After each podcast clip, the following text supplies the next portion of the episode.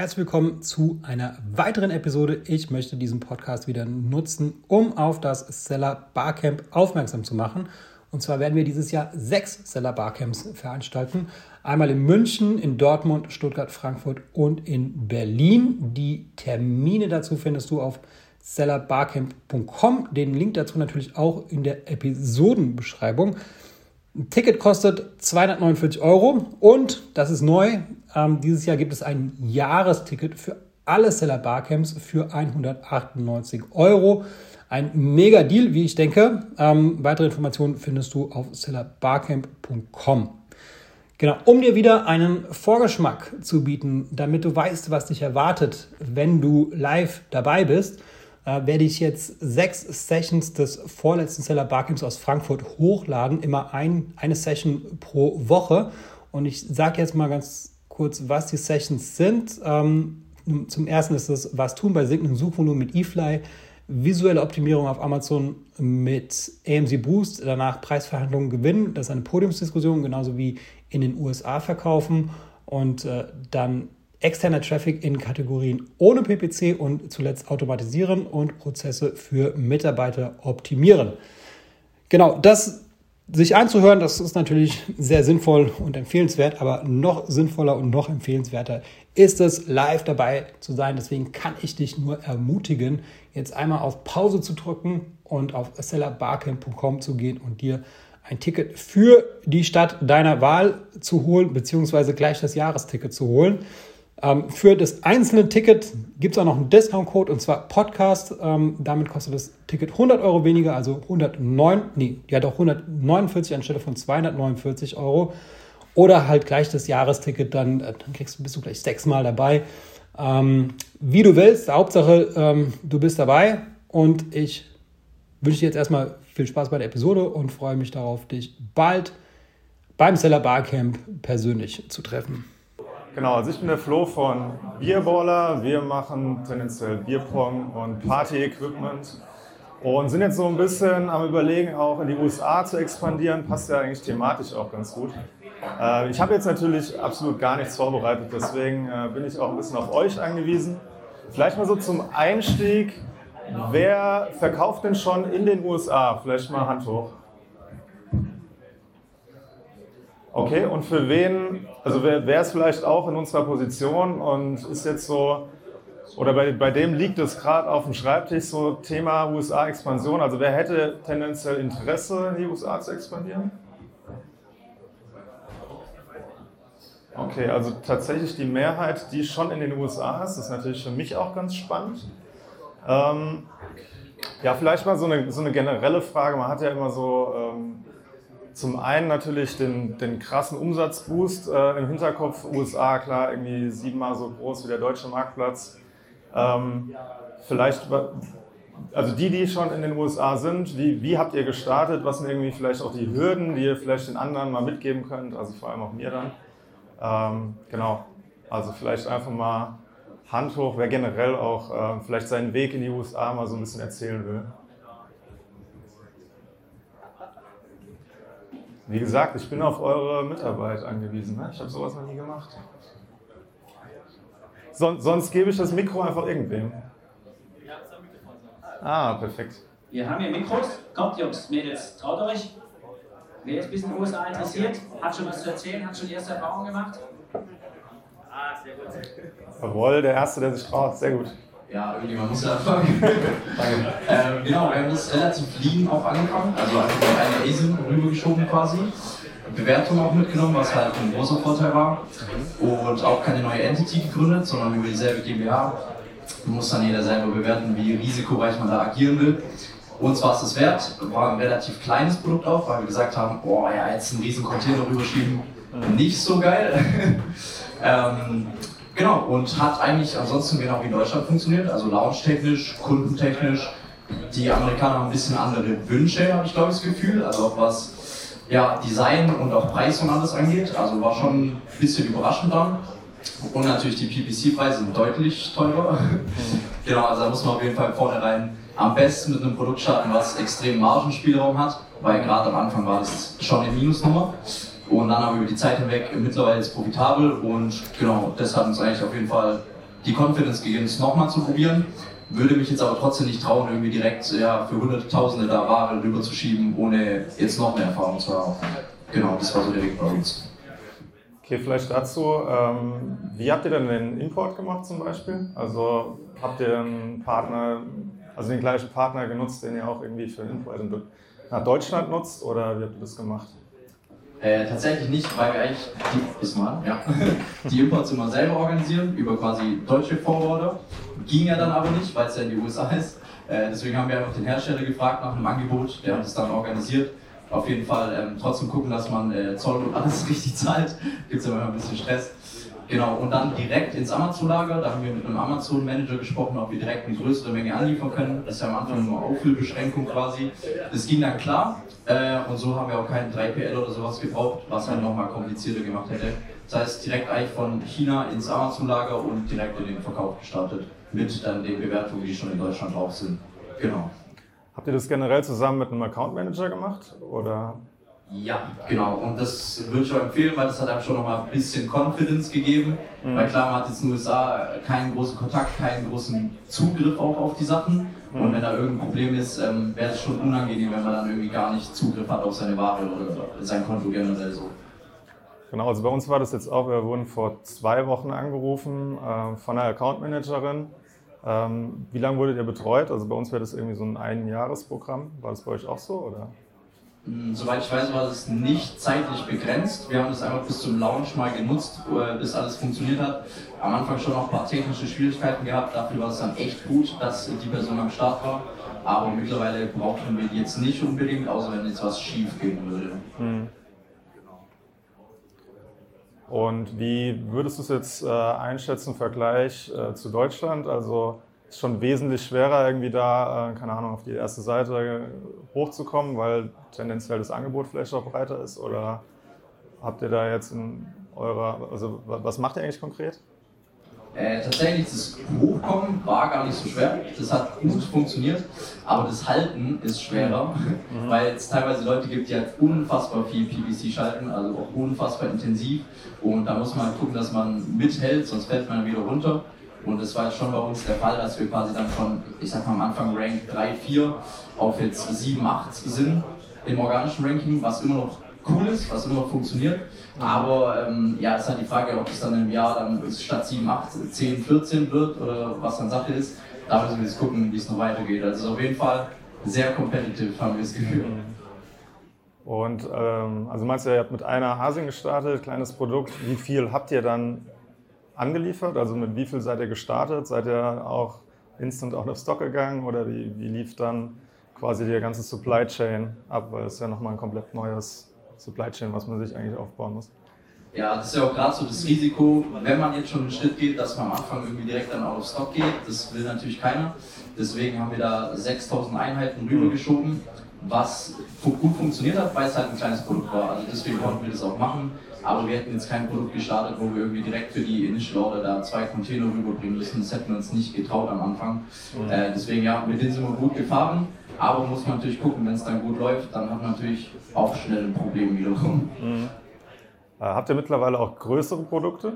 Weil äh, tendenziell kleine Produkte Versand ist natürlich dann einfach. Größere Produkte, gerade in Amerika, ist wahrscheinlich dann irgendwann auch kostenspieliger als in Deutschland. Noch nicht, also wir haben nur das eine und wollen jetzt auch noch ein paar noch nachschieben, aber auch eher eben mit den kleineren anfangen, mhm. gerade einfach um das Risiko da zu minimieren. Ja. Okay, also vielen Dank schon mal für die Insights auf jeden Fall. Gerne, gerne. Ähm, will noch jemand vielleicht was dazu erzählen, wie er in die USA gegangen ist? Also ich würde es eher zum, uns läuft, sagen, jetzt nicht bei und zwar ähm, ist es schwerer, Bestseller zu werden. Also auf jeden Fall viel schwerer, in die Rankings zu kommen. Ähm, aber du kannst auch mit dem Technical Rating mehr Umsatz machen. Es sind viel mehr Leute. Das heißt, du musst vielleicht gar nicht Bestseller sein, wenn du ein großes Portfolio hast. Das ist ein guter Ergänzung in Deutschland, mhm. zumindest. Ähm, deshalb Bestseller sind einfach sehr teuer. Du musst dir überlegen, was du willst du Narcos nehmen, weil da willst du eben vielleicht profitabler sein und dafür ein bisschen von Rankings weiter hinten sein. Ähm, wir haben uns ja eben schon mal kennengelernt und kurz mal unterhalten. Ähm, bei euch ist ja spannend, ihr seid ja nicht nur in den USA, sondern du meinst ja jeder Marktplatz außer Ägypten, glaube ich. Ähm, wie sind so generell deine Erfahrungen, wenn man jetzt die, die ganzen anderen Marktplätze vielleicht auch nochmal betrachtet? Was macht so vielleicht äh, USA im Vergleich zu Deutschland, Pan-EU und auch den ganzen anderen Marktplätzen, wo, woran wahrscheinlich die ganzen Seller erstmal gar nicht denken, keine Ahnung, was weiß ich, Mexiko und was es alles gibt. Was würdest du da so sagen? Also habt ihr auch überall die gleichen Produkte? Ja, okay. Wir schauen mal, was am Marktplatz läuft natürlich. Also Deutschland ist noch am stärksten, sag ich mal. Weil wir wissen einfach, wie die Leute hier ticken, was regiert. Und ähm, es funktionieren nicht alle Produkte in allen Märkten. Das heißt, wir testen einfach, senden mal von jedem Produkt ein bisschen was hin, gucken, was läuft. In manchen Marktplätzen, Australien zum Beispiel, haben wir nur so ein Produkt, aber es läuft halt. Brauchen wir nicht mitnehmen, wir haben nicht viel Kosten. Wir haben das eh alles äh, gut gemanagt. Deshalb, ähm, man muss es einfach austesten, warum nicht testen? Ich meine, im Endeffekt nimmst du halt vielleicht ein paar tausend Euro im Monat, dann nimmst du doch nicht. Mhm. Okay, ja, spannend. Und ihr habt aber auch, ähm, also es läuft alles noch unter der deutschen GmbH, ihr habt noch nirgendwo anders eine andere, andere wir haben es vorhin kurz gesagt, wir sind auch dabei, gerade einen Shopify Store, planen den in den USA zu machen. Äh, solange du bei noch Amazon verkaufst, äh, brauchst du gar keine verschiedenen Unternehmen. Auch sobald du dann einen eigenen Shop aufbaust, brauchst du ein plötzlich Unternehmen. Äh, das ja relativ freigrenzt natürlich, aber Amazon macht es halt einfach sehr einfach, global zu verkaufen. Okay, spannend. Ja, der Max von eFly meldet sich.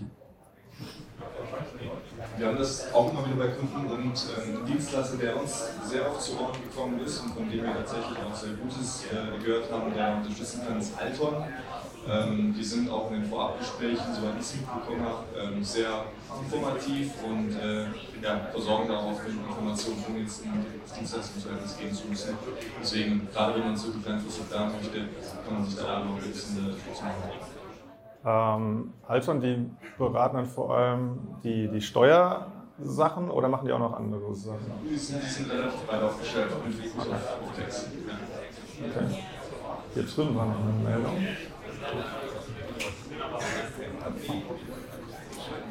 Ja, ich habe da tatsächlich gearbeitet. Ah, okay. Bis, äh, bis zum letzten Jahr. Genau, Michael Kemp ist mein Name und äh, wir haben uns da zu zweit verabschiedet. Ähm,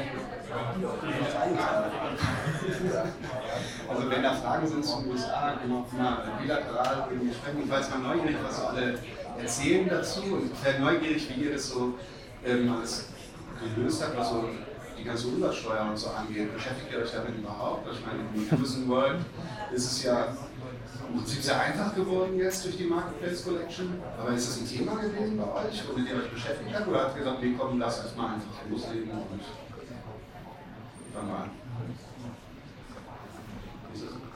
nicht drüber reden. Da müsste jetzt natürlich das Mikro wandern. Ich kann meins auch mal kurz ausleihen. Ah, okay. Deutlich. Sehr gut. Ach, sorry. ja, nochmal. Sorry. Nee, ich habe äh, die Jungs von schon gesprochen, die, die schon aktiv sind. Ich war nur neugierig, wie sie, wie sie sich damit äh, auseinandergesetzt haben oder eben eher nicht. Also ich muss ehrlich sagen, ich bin da nicht so im Textbereich. Das heißt, äh, ich kann da nicht so viel dazu sagen. Aber Amazon macht es generell sehr einfach. Ähm, aber vielleicht kann ich das mal weitergeben. Äh, tatsächlich haben wir uns auch am Anfang einen Kurs reingezogen, um das ganze Thema reinzukommen. Vom Tim. Genau, ja, der war auch recht äh, solide. Ähm, und da wurde eigentlich dann auch besprochen, dass das Sales Tax Thema ja abgegolten ist, eigentlich schon via Amazon. Ähm, und Umsatzsteuer hieß es irgendwie so, ja, da schaut man mal nach einem Jahr drauf, beziehungsweise da schaut man mal, wie es läuft. Und dann haben wir halt auch gesagt, jetzt äh, legen wir es mal los. Äh, Wenn es gar nicht funktioniert und eh total crasht, ja, dann äh, müssen wir uns auch nicht riesig reinfuchsen. Ähm, hat dann in Ordnung funktioniert, jetzt nicht Weltklasse. Und dann ist es jetzt auf jeden Fall ein Thema, das wir noch lösen müssen in dieser Hinsicht. Aber noch relativ frisch, genau. Das ist ja okay. Also das wär, ähm, ich weiß nicht, ob das jedem bekannt ist, aber in, in Amerika ist ja so, dass die allermeisten Staaten, einer ist noch übrig, Missouri, der hat es noch nicht umgesetzt, aber die meisten Staaten haben halt die Marktplätze dazu verdonnert, ähm, die ganze Sales Tax einzusammeln, das auch abzuführen und das, was immer noch so ein bisschen strittig ist, ist nur, muss ich trotzdem noch Meldung machen oder nicht. Ja, da gibt es ein paar Staaten, die sagen, nee, geht mir weg, ja, ist alles gut. Ähm, viele äußern sich dazu gar nicht, denken ein bisschen in der Luft und dann gibt es halt so eine Handvoll kritische Staaten, die halt da schon stark hinterher sind, weiß ich nicht, da kriegen auch unsere immer mal Post. Äh, weil, weil da dann halt doch die eine oder andere Information auch von Amazon ähm, durchgetrieben werden muss. Also die, die haben halt ein Gerichtsverfahren, müssen die mal was teilen. Aber grundsätzlich ist es sehr gut und ist super einfach geworden im Vergleich zu davor. Und man kann da wirklich also entspannt anfangen. Ich habe früher schon gesagt, wenn ihr 60, 70, 80, 90.000 Dollar Umsatz gemacht hast, dann kannst du mal gucken und dann kann man das aufbohren. Wir sind ja jetzt ein bisschen anders rangegangen, dass wir halt sagen, da gibt es ja Programme wie Textchart, ich weiß nicht, da mal drüber gesteuert seid. Das kann man für 20 Dollar im Monat einfach anwenden. Dann schreibt das alles mit und dann hast du deine Zahlen halt da und dann finde ich immer, kann man besser schlafen. Also was ich immer will, ist einfach nur, dass die Leute halt wissen, was sie da machen und worauf sie sich einlassen. Und es ist aber auch in Amerika so, da fängt jeder erstmal an. Die fangen an, setzen Sachen um und dann gucken sie, ob sie es sich leisten können, Steuerkompliant zu sein. Und das ist halt wichtig, dass man nicht den Moment verpasst. Aber es kann dann teuer werden. Sehr guter Punkt, ja. Ja, es, aber es geht auch nicht nur immer darum, ähm, wie viel kostet denn diese Steuer, die ich da vielleicht nachzahlen muss, oder die Strafen, die es dafür gibt, weil ich nicht eingereicht habe. Ich muss ja dann auch noch irgendwen bezahlen, der das dann halt abwickelt. Und das wird immer vergessen irgendwie. Das ist so ein Punkt auch beim Till, das so ein bisschen weg. Aber ähm, das ist natürlich auch relevant und da muss man einfach gucken. Genau. Also wer da ähm, Fragen hat, zu dem Markt. Ich glaube, ich kenne es ganz gut, wir können da ganz viel quatschen. Also jetzt. Machen wir das dann über dich oder über den Dienstleister, den der Max genannt hat? Lieber über mich. Was machst, du denn konkret, Was machst du denn konkret mittlerweile, wenn du jetzt nicht mehr bei Ja, wir, haben, also wir sind dazu quasi zu zweit abgesprungen und haben, ähm, machen sehr ähnliches Geschäft im Grunde. Wir holen die Leute genauso ab. Wir gucken uns halt an, was habt ihr hier, ähm, was habt ihr da drüben vor und was ist dafür nötig. Also genau, braucht man eine Firma oder nicht? Nein. Eine Firma braucht man im Grunde aus meiner Sicht immer dann, wenn ich Personal da drüben beschäftigen will oder wenn ich Standorte habe oder wenn ich B2B mache. Dann ist es auch super hilfreich. Äh, und dann gut, dann kommt es ein bisschen auf das Risikolevel vielleicht vom, vom Produkt an. Also wenn wir jetzt Nahrungsergänzungsmittel haben und so, dann ist es halt immer eine andere Stufe. Aber tatsächlich ist das Problem eigentlich nicht die Produkthaftung, weil die Produkthaftung, so wie bei ihr da im Bilde seid, ähm, da hast du halt immer diese erweiterte Herstellerhaftung in Amerika. Das heißt, so die ganze Supply Chain ist da irgendwo mit im Feuer, sofern das irgendwie zu recherchieren ist, wer da mit drin hängt. Und ähm, das schützt dich dann auch eine Firma nicht davor. Ne? Eine Firma schützt dich davor, wenn es halt um vertragliche Streitigkeiten geht, das ist irgendwie B2B. Und die macht halt alles einfach, wenn es heißt, wir, wir trennen das steuerlich, also auch was Versicherungen angeht und so. Versicherung ist noch ein Thema, welches noch mal was er macht. Und ähm, genau. Ja, machen wir doch die Versicherung. Also interessiert mich auch, ähm, muss man ja wahrscheinlich die Betriebshaftpflicht auf Amerika erweitern oder generell? Ja, also auf jeden Fall ein Thema, wo ich äh, deine Meinung dann gerne hören würde. Wir haben da eine Produkthaftpflicht, die ist ja glaube ich sogar mittlerweile Pflicht auf Amazon.com, weil das wurde uns dann auch da von mehreren Seller Central Nachrichten nahegelegt, dass wir doch die bitte mal einreichen sollen. Äh, und haben das dann direkt über den Amazon Partner gemacht. Ich glaube, Marsh ist die Company, die es vermittelt hat. Genau, das heißt da die perfekt zugeschnittene Produkthaftpflicht und die dann hochgeladen und äh, mehr haben wir nicht, ehrlich gesagt. Ist doch gut. Kannst du einen Preis nennen? Oh, ich habe das 600 im Jahr, glaube ich. 600? Ja, 600. Ja, das ist doch gut. Wisst ihr Bescheid, was er, wer da so Eigenbeteiligungsthemen hat, wo jetzt die Staatsfrei Ja, ja, das, das stand schon drin. Ich kann es leider gerade nicht mehr genau sagen. Aber wir können es nachher angucken, ich habe es im Wald. nee, also es ist tatsächlich so, Amazon hat das aber schon ganz lange in den Regularien stehen, wenn du einen Professional-Account hast und mehr als 10.000 Dollar Umsatz im Monat machst, was auch nicht sehr schnell geht, mhm. ähm, dann wollen die, dass du halt eine Versicherung hast, wo Amazon auch als Additional Insured drin steht. Das ist so ganz gängig in Amerika, dass da jeder, was der Postbote mit drin steht, so ungefähr. Aber hier gibt es das halt nicht und das war lange ein Problem. Und als ich das gesehen hatte, war ich geschockt und habe auch die Account Manager geschockt bei Amazon. Wir arbeiten ja ganz stark mit denen. Und, äh, aber die haben das ja nie enforced. Und jetzt ging das los, letztes Jahr, vorletztes Jahr, glaube ich. Aber ich habe noch nicht gehört, dass irgendwer einen Account geschlossen bekommen hat. E-Mails.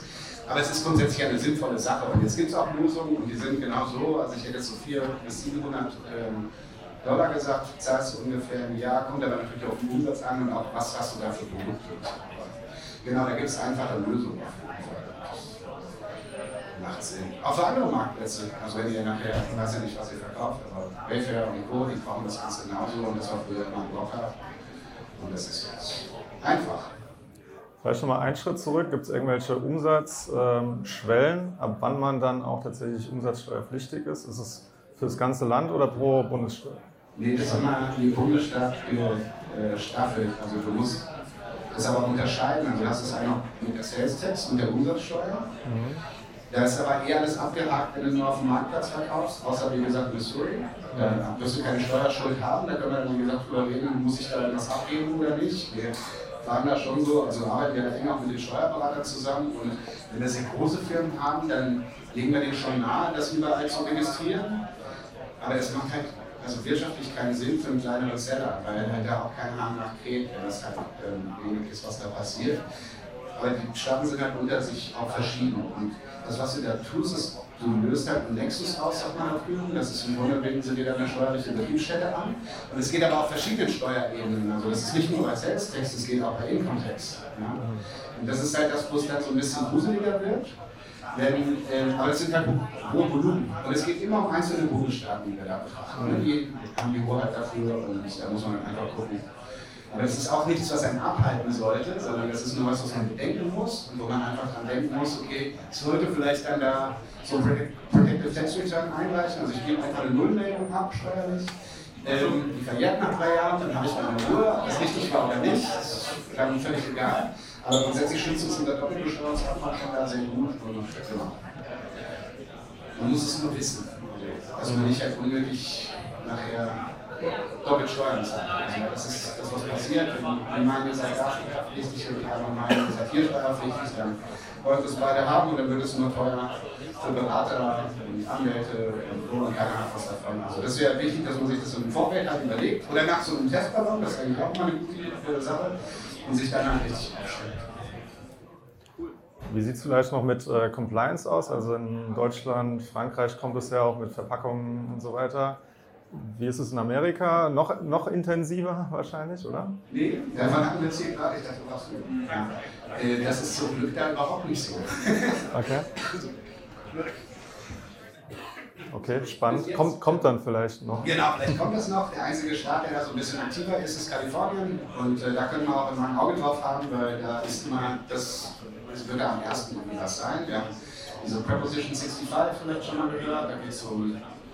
Nee. Also man muss halt kenntlich machen, wenn man irgendwelche Stoffe im Produkt oder in der Verpackung hat, die nach Ansicht des Staates Kalifornien krebserregend sind. Mhm. So, das ist aber ganz ähnlich, das ist auch kein Problem. Da kommt ein Barrad drauf, fertig, in der Lagerbestandsdatei kann man das auch eintragen beim Hochladen. Das ist, äh, ist auch so eine äh, Geschichte. Und das haben die ja Display-Entzollung gibt es da. Aber das geht auch erst, glaube ich, ab 9 Zoll los oder so. Das ganz easy. Produktcompliance ist dann, also die Sachen sind relevant, wenn es um Strom geht. Kinderspielzeug ist immer herausfordernd. Lebensmittel, klar, da haben wir ganz viele FDA-Dinge zu regeln, was einerseits immer furchtbar ist, weil man muss sich damit beschäftigen, es kostet Geld, aber das bietet halt auch ganz viel Sicherheit. Ne? Also, ähm, wir haben ein anderes Beispiel, Kollegen, die, die haben Motorradschutzbekleidung, da gibt es gar keine Regeln weiter.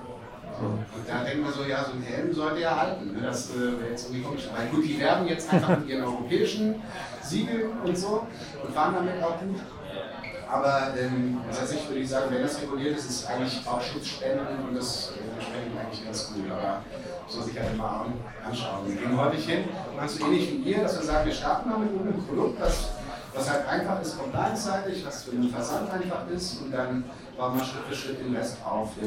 Vielleicht mit den Returns, die es da gibt oder mit etwas anderes, wo frei geworden ist und dann genau, so kann man das weiter. Äh, vielleicht noch ein Thema, äh, die Brand sichern. Weiß ich, äh, ob ihr das auch direkt, also klar, man hat es wahrscheinlich beim DPMA, vielleicht noch beim OIPO. Ähm, wenn man in die USA geht, wäre es wahrscheinlich auch sinnvoll, die eigene Brand zu sichern. Habt ihr das dann auch direkt gemacht? Oder?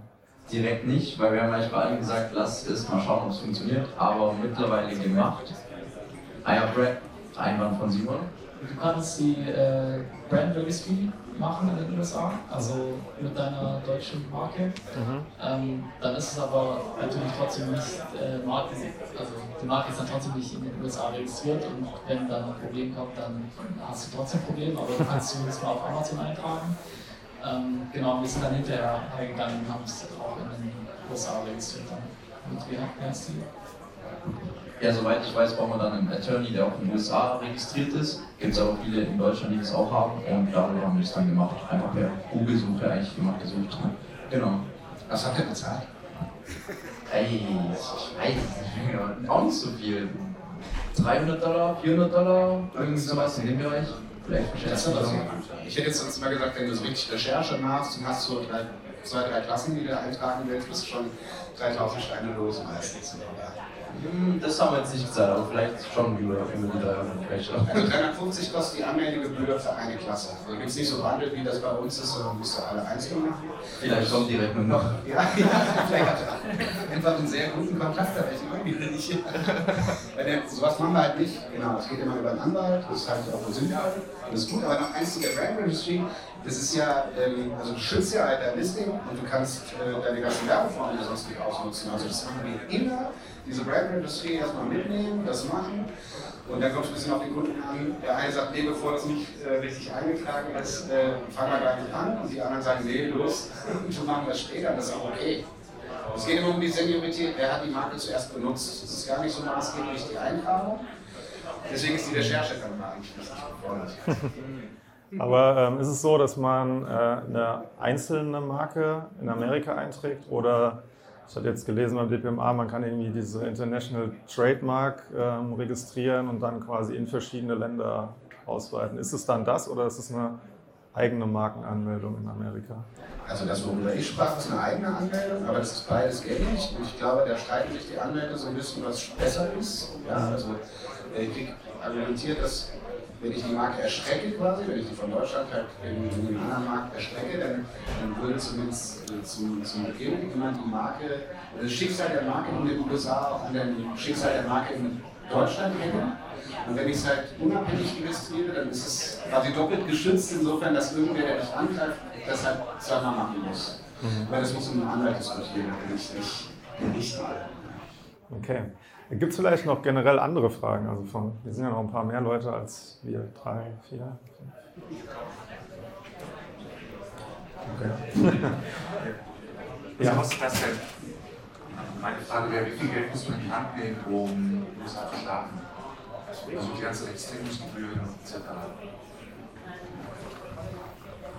Es kommt darauf an, was du machen magst. Ähm, der Amazon-Account, den gibt es glaube ich so dazu, wenn ihr, äh, wenn ihr den einfach verlinkt. Kostet schon das 50 Euro die, die 40 Dollar hier. Äh, Euro, genau, und sonst wäre das aber auch dasselbe. Ähm, was meinst du jetzt für Registrierung? Steuern oder so? Genau, das ist technisch, weil wir zahlen ja, wenn wir uns in PNU registrieren, hat er jetzt in Tschechien, Polen, Frankreich gewisse Registrierungsgebühren, Ja. die man in Textu und in anderen zahlt. Gibt es da was ähnliches, was man dann über euch machen, wenn wir jetzt euch nehmen würden? Genau, da gibt es verschiedene Anbieter mit ganz verschiedenen Preisen. Wir haben das so ziemlich rasiert. Also wir haben uns wirklich Gedanken gemacht, dass wir das ähm, möglichst günstig anbieten. Wir haben da verschiedene Pakete, wo man dann halt so Bundles kaufen kann. Wenn du jetzt solo eine Registrierung für einen Bundesstaat bei uns buchen würdest, dann kostet es 50 Dollar. Sehr viel günstiger als die 500 bei Textline, ist nicht. Aber es, ist, es sind dafür sehr viel mehr Staaten vielleicht, die aber, wie gesagt, in der Amazon World erstmal gar nicht so relevant sind. Wenn ich nachher anfange und habe Shopify-Shop, dann ist es interessant, weil dann muss ich mich ja selber kümmern. Und dann äh, sollte ich mich auch zunächst anmelden, denn sonst erhebe ich den Text nicht, den ich eigentlich erheben sollte. Wenn sie mich kriegen, muss ich es aus der eigenen Tasche zahlen. Und äh, das haben wir ja halt alles auf dem Marktplatz nicht. Ja, ja, aber das ist immer so eine zweiteilige Sache. Also du hast einmal die initiale Registrierung und dann hast du halt ja deine Meldung abzugeben. Und diese Meldung, dann kommst du dann auf die Bundesstaaten an. Es tolle Beispiele wie Kalifornien, der, der riesigste Staat ist eigentlich und wo du auch am schnellsten Umsatz machst. Die sagen im ersten Jahr grundsätzlich eine Ab Abgabe zu machen. Wenn dann, das ist dann halt im Januar oder so im Juni, je nachdem, alleine so angefangen hast. Und dann evaluieren die das nach den echten Zahlen. Und wenn du bei Amazon verkaufst, dann wird da immer Null draufstehen, weil Amazon sammelt ein, Amazon führt ab und du hast keine. Das heißt, du bleibst da halt. Dann gibt es aber andere Staaten, Georgia, South Carolina, Tennessee und so, die sagen, ähnlich wie hier in Deutschland, erstmal monatlich abgeben. Das ist halt dann unglücklich, weil ne, das kostet. Und da muss man so ein bisschen gucken und eine Strategie halt sich überlegen, wie mache ich es denn jetzt richtig. Wir versuchen es halt immer möglichst günstig zu halten. Wir haben mehr Spaß am Kunden, der sein Geld nicht vorneweg irgendwie bei uns ausgibt, sondern erstmal das zum Fliegen kriegt und dann viel war was Gutes. Also ich hätte tendenziell nochmal ein ganz anderes Thema. Ich weiß, ist es irgendein Aggregator hier? Dragonflip, Unibrands oder Mentaro? Gerade nicht. Dann vielleicht mal ähm, so, eine, so eine offene Frage, also so strategisch.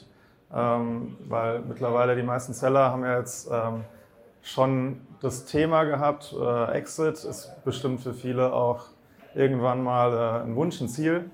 Da ist die Frage, ähm, man hört ja immer von den Aggregatoren, ah, okay, ist eine starke Brand in, in Deutschland, vielleicht noch Pan-EU.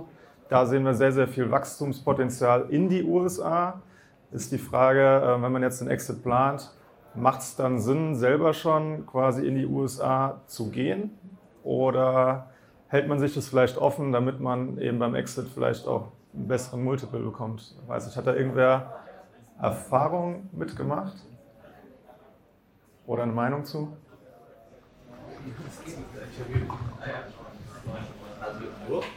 Aus.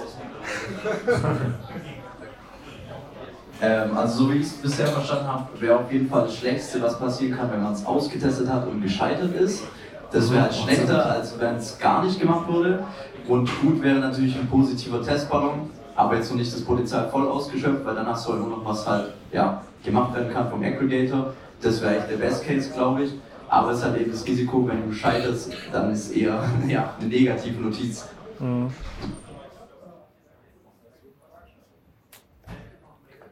Aber ansonsten so, so konkret, äh, ah, da ist ja einer von Dragonflip.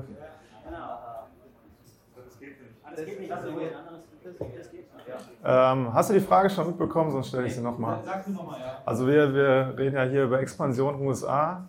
Ähm, so der, der, strategische Gedankengang, ähm, man hört ja immer von Aggregatoren, ah, eine starke deutsche Brand äh, macht Großteil vom Umsatz irgendwie in Deutschland oder Pan-EU. Ähm, da sehen wir super viel Wachstumspotenzial, wenn wir in die USA expandieren. Deswegen ist der Multiple vielleicht auch nochmal höher. Oder macht es strategisch dann Sinn, doch das schon mal im Vorfeld selber anzutesten, vielleicht mit dem Risiko, dass man auch nicht so gute Erfahrungen daraus zieht? Ja, okay, das hängt davon ab, natürlich, wie, wann du verkaufen willst. Also wenn du jetzt so kurz vorm Exit bist, dann ist natürlich kein guter Zeitpunkt für Experimente. Das andere ist das mit dem Potenzial, klar. Wenn du, wenn du noch Potenzial hast, dann würde natürlich der, der Multiple steigen. Aber was natürlich viel mehr wert ist, ist halt das realisierte Potenzial, nicht das offene Potenzial, was noch da ist. Das heißt, wenn du jetzt zum Beispiel denkst, ich werde in drei Jahren äh, mein Exit machen, ja, dann interessiert ja auch keinen, wenn du jetzt Fehler machst, ja, weil die wichtig sind die letzten zwölf Monate, nicht die letzten drei Jahre. Das heißt, wenn du jetzt USA versuchst zu realisieren, ähm, zum Beispiel kannst du mit Space Codes machen, ja, das heißt, da, da zahlst du natürlich, gibst du 6% an Space Codes ab, aber das macht ja nichts, weil der Aggregator wiederum, ja, der kann ja diese 6%, das ist jetzt sehr greifbar, ja, das heißt, die kann er dann sagen, die kannst du dann in, in, der, in der Rechnung kannst du sagen, ja, das, das ist jetzt Potenzial für euch, aber das ist sehr konkret, ja, dass, sie, dass sie sich diese 6% sparen. Ja. Deswegen würde ich es auf jeden Fall machen ja, ähm, und, und, und nicht hoffen, dass irgendein Potenzial äh, so eine Wertsteigerung noch, noch hat. Ja. Das immer, immer das, das, was du wirklich vorweisen kannst, ist so viel mehr wert als, als das, was du jetzt. Weil weißt du, jeder, jeder, jeder sagt dir, das hat ganz viel Potenzial. Ich habe noch nie jemanden getroffen, der über sein Business nicht gesagt hat, dass es ganz viel Potenzial hat. Ja. Das, hat das ist mir noch nie passiert. Ja. Deswegen ist es für die jetzt auch so, ja, Potenzial, okay, klar, ist natürlich so, aber, aber besser ist was man. Okay. Sonst noch jemand, der was zu dem Thema sagen will? Vielleicht auch noch die, die selbst ähm, denken, in die USA zu gehen, waren noch vielleicht irgendwelche Themen offen, die euch so im Kopf rumschwirren. Ähm, keine Ahnung. Jetzt sind wir hier, jetzt können wir es vielleicht äh, easy klären von Leuten, die es schon gemacht haben. Wo ist der Anton? Der soll mal was zu sagen, oder? Ach so. Wahrscheinlich in irgendeiner Session. Ne? Ah, nee, der Schüler am Handy. Okay, perfekt. Vielleicht noch eine Frage an Max. Ihr macht ja äh, PPC, ähm, macht ihr wahrscheinlich auch genauso in den USA. Ähm, vielleicht kannst du ein paar Insights geben. Man hört ja immer PPC in den USA viel teurer. Ähm, du kannst bestimmt äh, da ein bisschen detaillierter noch drüber berichten. Ja, ich hatte auch vorhin mit Vincent schon drüber äh, gesprochen und äh, eben auch genau diese Frage zum Beispiel, was die CPC-Kosten betrifft, äh, gefragt. Weil tatsächlich ist es so, dass meistens oder sehr oft gerade die CPC-Preise doch äh, höher sind als vergleichsweise in Europa. Es gibt sicherlich auch da Ausnahmen und hängt natürlich auch davon ab, wie äh, etabliert deine Produkte jeweils auf dem Marktplatz sind, wie gefragt die Nische ist. Das lässt sich ja auch nicht immer mit den paneuropäischen Marktplätzen vergleichen. Ähm, was für uns sich sehr bewährt hat, sind Day-Parting-Methoden auf dem amerikanischen Marktplatz tatsächlich. Also wirklich klassisches PPC ähm, im Sinne von, ich äh, limitiere meine Kampagnen beispielsweise über den Tag und dann abends in der Primetime oder zu der Zeit, wo sich herausgestellt hat, dass meine Produkte äh, eben besonders gefragt sind, beispielsweise äh, eben Budget geben zu können und da eine bessere Conversion und damit auch einen niedrigen Kostensatz einzufahren. Das funktioniert super. Ähm, und man merkt auch sehr stark den Unterschied, gerade bei Händlern, die zum Beispiel zu uns gekommen sind und so eine Methode noch nicht probiert haben. Ähm, wenn man das 24 Stunden rattern lässt, äh, auf so einem Marktplatz teilweise halt wirklich enorme Auswirkungen. Das ist in Europa etwas zahmer und. Aber ansonsten werbebezogen, ich meine, die, die, die, Möglichkeiten sind ja äh, deckungsgleich, was das mhm. betrifft. Ähm, ich finde Amerikaner, ich bin jetzt aber auch kein Analyst, äh, sind sehr viel preissensibler nochmal, was das angeht. Und das sieht man halt auch, dass da irgendwie das gleiche Produkt in Europa verkauft sind, die meistens irgendwie mal plus 50 Prozent teurer. Und da musst du erstmal mithalten können und natürlich auch Präzision und Co. Das sind erstmal die Listing-Faktoren, die, finde ich, dann eine sehr prägende Rolle haben. Und dann ist das PPC nachgelagert, um mhm. ehrlich zu sagen. Okay. So, eins weiter, Frisch geladen. Frisch geladen. Dankeschön. Ich habe nur gerade gedacht, weil du über den Preis sprachst, ist vielleicht nicht jedem bewusst, in Amerika sind die Preise immer netto dargestellt worden. Ne? Also das ist häufig sorgt für Erleichterung. Ach so, der hat ja doch noch ein bisschen mehr Raum, aber das wollte ich schon noch einwerfen. Sorry. Okay. Wurde der Anton eigentlich aufgegabelt von Space Codes? Nee. Okay, also ich persönlich äh, habe eigentlich aktuell keine Fragen mehr. Ähm, wurde schon sehr, sehr viel beantwortet. Auch danke an hier und hier. Ähm, also auch cool, dann natürlich die Insights von Sellern, die schon da sind. Ähm, wie gesagt, wenn noch jemand was hat, jetzt ist die Möglichkeit, sonst. Vielleicht eine Mini-Ergänzung. Ich finde, der amerikanische Marktplatz in der Konsole allein, lohnt sich meistens allein schon dafür, dass man News und Features, die beispielsweise auf den anderen Marktplätzen äh, kommen sollen, sei es jetzt zum Beispiel Research Query Report und solche Sachen, das wird alles immer zuerst in den USA gelauncht und dann noch Europa. Und das ist natürlich, selbst wenn man jetzt vielleicht nicht aktiv gerade da unterwegs ist, ähm, immer ein Blick wert, da reinzuschauen und Sachen früh abzupassen. Meistens geht es dann immer noch durch LinkedIn und die ganzen News-Kanäle, aber ähm, ja, dafür ist es ziemlich gut. Anton. Oh, Anton ist da. Ich habe überhaupt keine Ahnung, wie ich hier gelandet bin. Der Tom hat gesagt, ich muss mich jetzt hier hinsetzen und was über USA erzählen. Ganz transparent, wie er starten lässt, damit der Versuch oder das Versuchskaninchen sitzt äh, zu meiner Rechten. Das Paket ist vor zwei Tagen angekommen, das heißt, so richtig tiefe Insights haben wir aktuell noch nicht. Wir machen es gerade noch in der Beta, hoffentlich dann im Q1, Q2 dann für alle unsere Kunden. Was ich aber, damit ihr auch mal was mitnehmen könnt hier, als Hack äh, mitgeben kann, Ihr kriegt Förderungen für Internationalisierungsprojekte. Also es gibt verschiedene Bundesländer, verschiedene Programme. In Bayern gibt es ein Programm, da kriegt ihr bis zu 23.000 Euro erstattet, also 50% von den Kosten, die ihr habt, für Marketing, Compliance, und jetzt kommt auch PPC zum Beispiel. Das heißt, ihr könnt euren Aquasmarkt ein paar Monate entspannt halbieren und ähm, das gibt es auch pro Land. Das heißt, wenn ihr nach UK geht, könnt ihr euch bis zu 23.000 holen. Wenn ihr nach USA geht, könnt ihr euch nochmal bis zu 23.000 holen. Und mehr habe ich hier eigentlich noch gar nicht zu sagen, weil wir noch keinen einzigen Verkauf da gemacht haben. wie, wie heißt die Förderung? Also, äh, Go International. Wie bitte? Ja, aber jetzt erst nochmal einen Förderantrag, bevor die Mittel ausgeschöpft sind.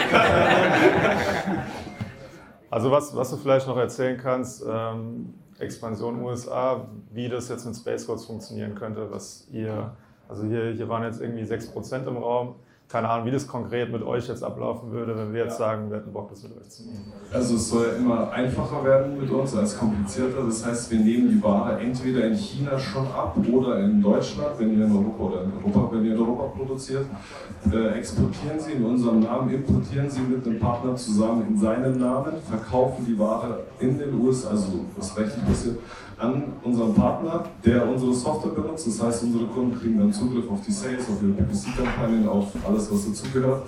Wir kümmern uns um das ganze Steuerzeug, wir kümmern uns um Product Compliance und so weiter und so fort. Und ihr kriegt halt wie gewohnt zweimal im Monat euer Geld. Und ja, wie man es von Spaceforce schon kennt. Okay. Weitere ja. Fragen? Wenn ich schon mal hier bin. Jetzt gerade die ganze Vorarbeit, die kommt äh, jetzt gerade die Vorarbeit, das ganze Compliance-Thema ist ja bestimmt extrem produktabhängig, aber hast du da irgendwie einen Richtwert, was so kosten kann für so ein Standardprodukt, wenn es das gibt?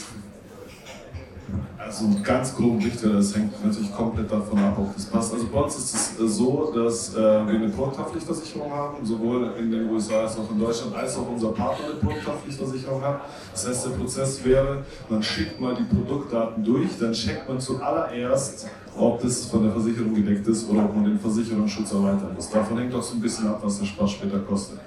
Und wenn, wenn das geklärt ist, dass es passt, ähm, kostet so ein Compliance-Check je nach Produktkategorie zwischen 2 und 500 Dollar oder so, wenn alle Zertifikate da sind. Ja, also das wird tatsächlich nur überprüft, äh, ist die Belabelung richtig, sind alle ähm, Grenzwerte eingehalten und so weiter. Aber wenn es in Richtung Test geht, dann kostet es natürlich extra. Und USA ist alles ein Ticken teurer. Ich gebe mal so eine Hausnummer. Wir wollten es mal selber aufbauen, USA also komplett eigene Entity und so weiter. Ähm, da haben wir uns einen Anwalt geholt für die Beratung, der hat ganz entspannte 520 Dollar die Stunde aufgerufen. Also solche, solche Preise könnt ihr euch da schneiden. Das war ein deutscher Anwalt. Ja. Fragen? Also danke auf jeden Fall schon mal für die Insights. Sehr gerne. Achso, ähm, jetzt gerade bei der Förderung, da du ja auch aus Stuttgart kommst, gibt es da Baden-Württemberg was? Ja, jedes Bundesland hat sein eigenes Programm. Ich glaube, das in Bayern ist das geilste mit den 23k, aber es gibt sowas ähnliches auch in äh, Stuttgart oder in Baden-Württemberg. Die fördern ein paar andere Sachen. Ich weiß nicht, ob die auch PPC fördern, aber Marketing machen die schon. Ob man das argumentieren kann, bestimmt. Also, ja, gibt sowas, aber ich weiß es nicht, wie das heißt. Also für Berlin gibt es ein Förderprogramm bis zu 50.000 Euro. Also ihr könnt 100.000 Euro Kosten äh, einreichen und kriegt 50k.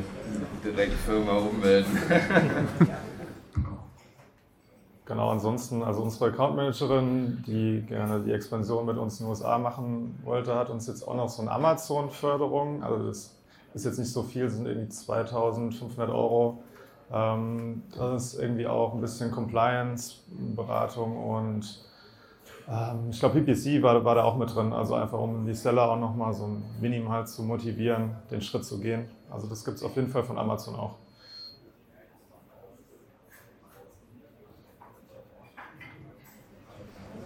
Okay.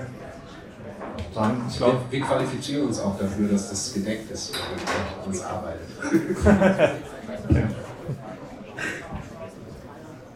Gut, ansonsten, ich glaube, wir haben äh, auf jeden Fall viel gelernt. Also ich habe zumindest viel mitgenommen. Ähm, genau, nochmal danke für, für alle Insights. Äh, auf jeden Fall ein spannendes Thema. Und ja, vielleicht sehen wir uns ja irgendwann hier wieder und dann können wir uns austauschen, wer den Schritt dann auch noch gewagt hat, ähm, wie es bei euch dann auch lief. Also, Dankeschön.